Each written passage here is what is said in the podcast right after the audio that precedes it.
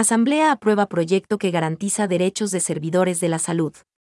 El Pleno de la Asamblea Nacional aprobó, con 109 votos afirmativos y 18 abstenciones, el proyecto de reformas a diversas leyes para la garantía de los derechos derivados del apoyo humanitario durante la pandemia de COVID-19, que está orientada a garantizar los derechos de quienes trabajaron de manera presencial desde el inicio de la crisis sanitaria hasta el 19 de julio de 2021, especialmente de aquellos con funciones sanitarias o administrativas, incluidos los médicos de vengantes con beca y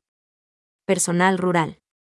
A través de la normativa, se incluye una disposición general en el Código de Trabajo para que todas aquellas personas que hayan sido contratadas bajo un contrato emergente y a la fecha de entrada en vigor de esta ley, hayan superado los 90 días del periodo de prueba, dichos contratos tengan el carácter de indefinido.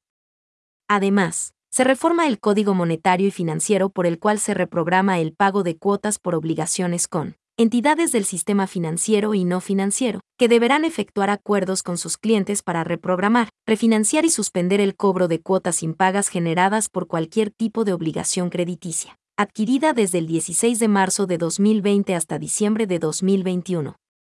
Igualmente, se reprogramará el pago de cuotas de seguros generales, seguros de vida, asistencia médica y compañías de medicina prepagada, respecto del cobro de cuotas mensuales.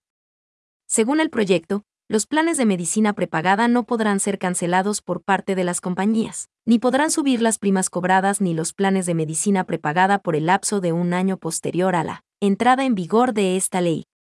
Se incorpora una disposición transitoria en la ley para el fomento productivo, atracción de inversiones, generación de empleo, estabilidad y equilibrio fiscal, a fin que aquellos contribuyentes que solicitaron facilidades de pago e incumplieron una o más cuotas establecidas puedan cubrir el total del capital adeudado hasta diciembre de 2023. Se agregan dos disposiciones generales en el Código Monetario y Financiero sobre la reprogramación de pago de cuotas por obligaciones con entidades, respecto de los créditos a ser concedidos a través de la banca pública, que serán otorgados en los tres años subsiguientes a la promulgación de la ley como apoyo a los emprendimientos productivos de las MIPIMES, microcrédito, crédito agrícola y de economía popular y solidaria, y la condonación de intereses de mora para los actuales deudores. Con entidades del sistema financiero público o privado que incluye a estos segmentos. Debate la legisladora Victoria de Sintonio, vicepresidenta de la Comisión de Garantías Constitucionales y ponente del proyecto, recordó que miles de médicos y personal de salud quedaron a la espera de los concursos para obtener un nombramiento, sin poder acceder a los beneficios de la ley, por lo que se establece una disposición para que sean beneficiarios con un puntaje adicional en los concursos.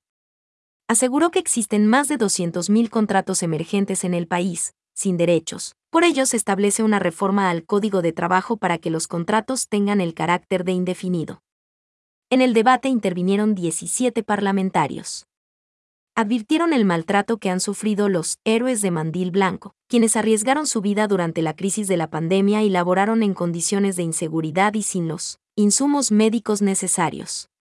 Dijeron que la vigente ley de apoyo humanitario no cumplió su fin y más bien afectó los derechos laborales del personal de salud del servicio público.